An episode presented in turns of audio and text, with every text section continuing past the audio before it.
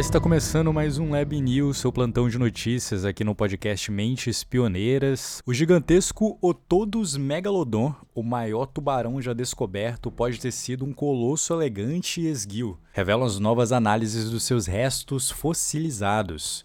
Os pesquisadores divulgaram no dia 22 de janeiro, ou seja, ontem, a revista Paleontologia Eletrônica, que uma reinterpretação do predador extinto sugere um corpo muito mais longo e possivelmente mais esbelto do que as reconstruções anteriores, prometendo insights aprimorados sobre a biologia e o estilo de vida do megalodonte, como uma velocidade de natação e hábitos alimentares diferentes do que a gente conhece. A tarefa de reconstruir a aparência de animais antigos e extintos, especialmente quando há apenas restos fossilizados fragmentados, é um desafio monumental. No caso do megalodonte, cujo esqueleto cartilaginoso se preserva precariamente em relação aos ossos, a dificuldade é ainda maior. O megalodonte é conhecido principalmente por seus dentes imponentes e extensas ver cartilaginosas fossilizadas, mantendo o resto do esqueleto como um enigma. Tradicionalmente, as reconstruções do megalodonte baseavam-se no formato corporal dos grandes tubarões brancos modernos, visto que ambas as espécies pertencem à família intimamente relacionadas. No entanto, uma análise de 2022, extrapolando a partir dos grandes brancos, chamou a atenção de Kensho Shimada, o paleobiólogo da Universidade de DePaul, em Chicago. O estudo fundamentado da coluna vertebral cartilaginosa de uma espécie belga apontava para um comprimento corporal superior a 11 metros, divergindo de estimativas anteriores da década de 1990, que sugeriam cerca de 9 metros. Ao reavaliar a espécime belga,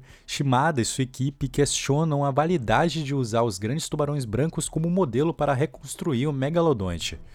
A coluna vertebral do megalodonte é mais fina em comparação com os dos grandes brancos, sugerindo então um corpo mais longo e também mais magro, desafiando a ideia anterior de que o megalodonte tinha uma forma mais robusta. A equipe então sugere uma nova interpretação, imaginando o megalodonte como um ônibus, em vez de uma van, indicando que o predador pode ter sido ainda maior do que se pensava. Philip Stearns, o coautor do estudo e biólogo de organismos da Universidade da Califórnia, destaca a importância da pesquisa como um grande momento da aprendizagem, ressaltando a necessidade de uma perspectiva mais ampla ao reconstruir animais extintos, especialmente o megalodonte.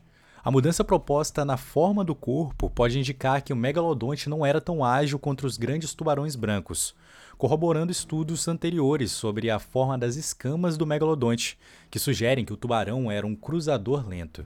Dana Itcha, a paleontóloga do Museu do Estado de Nova Jersey, observa que ao trabalhar com espécies extintas, as estimativas sobre sua aparência e comportamento são desafiadoras e sempre envoltas, e sempre envoltas em alguma dose de especulação. O estudo, o estudo, embora intrigante, continua a depender dos grandes tubarões brancos como modelo de alguns aspectos, o que sugere que há muito mais a se descobrir sobre o megalodonte. Os fósseis adicionais da cabeça e das barbatanas seriam cruciais para uma compreensão mais precisa do aspecto desse gigante dos mares. Muito interessante essa notícia sobre o megalodonte, essa foi a notícia de hoje e até amanhã.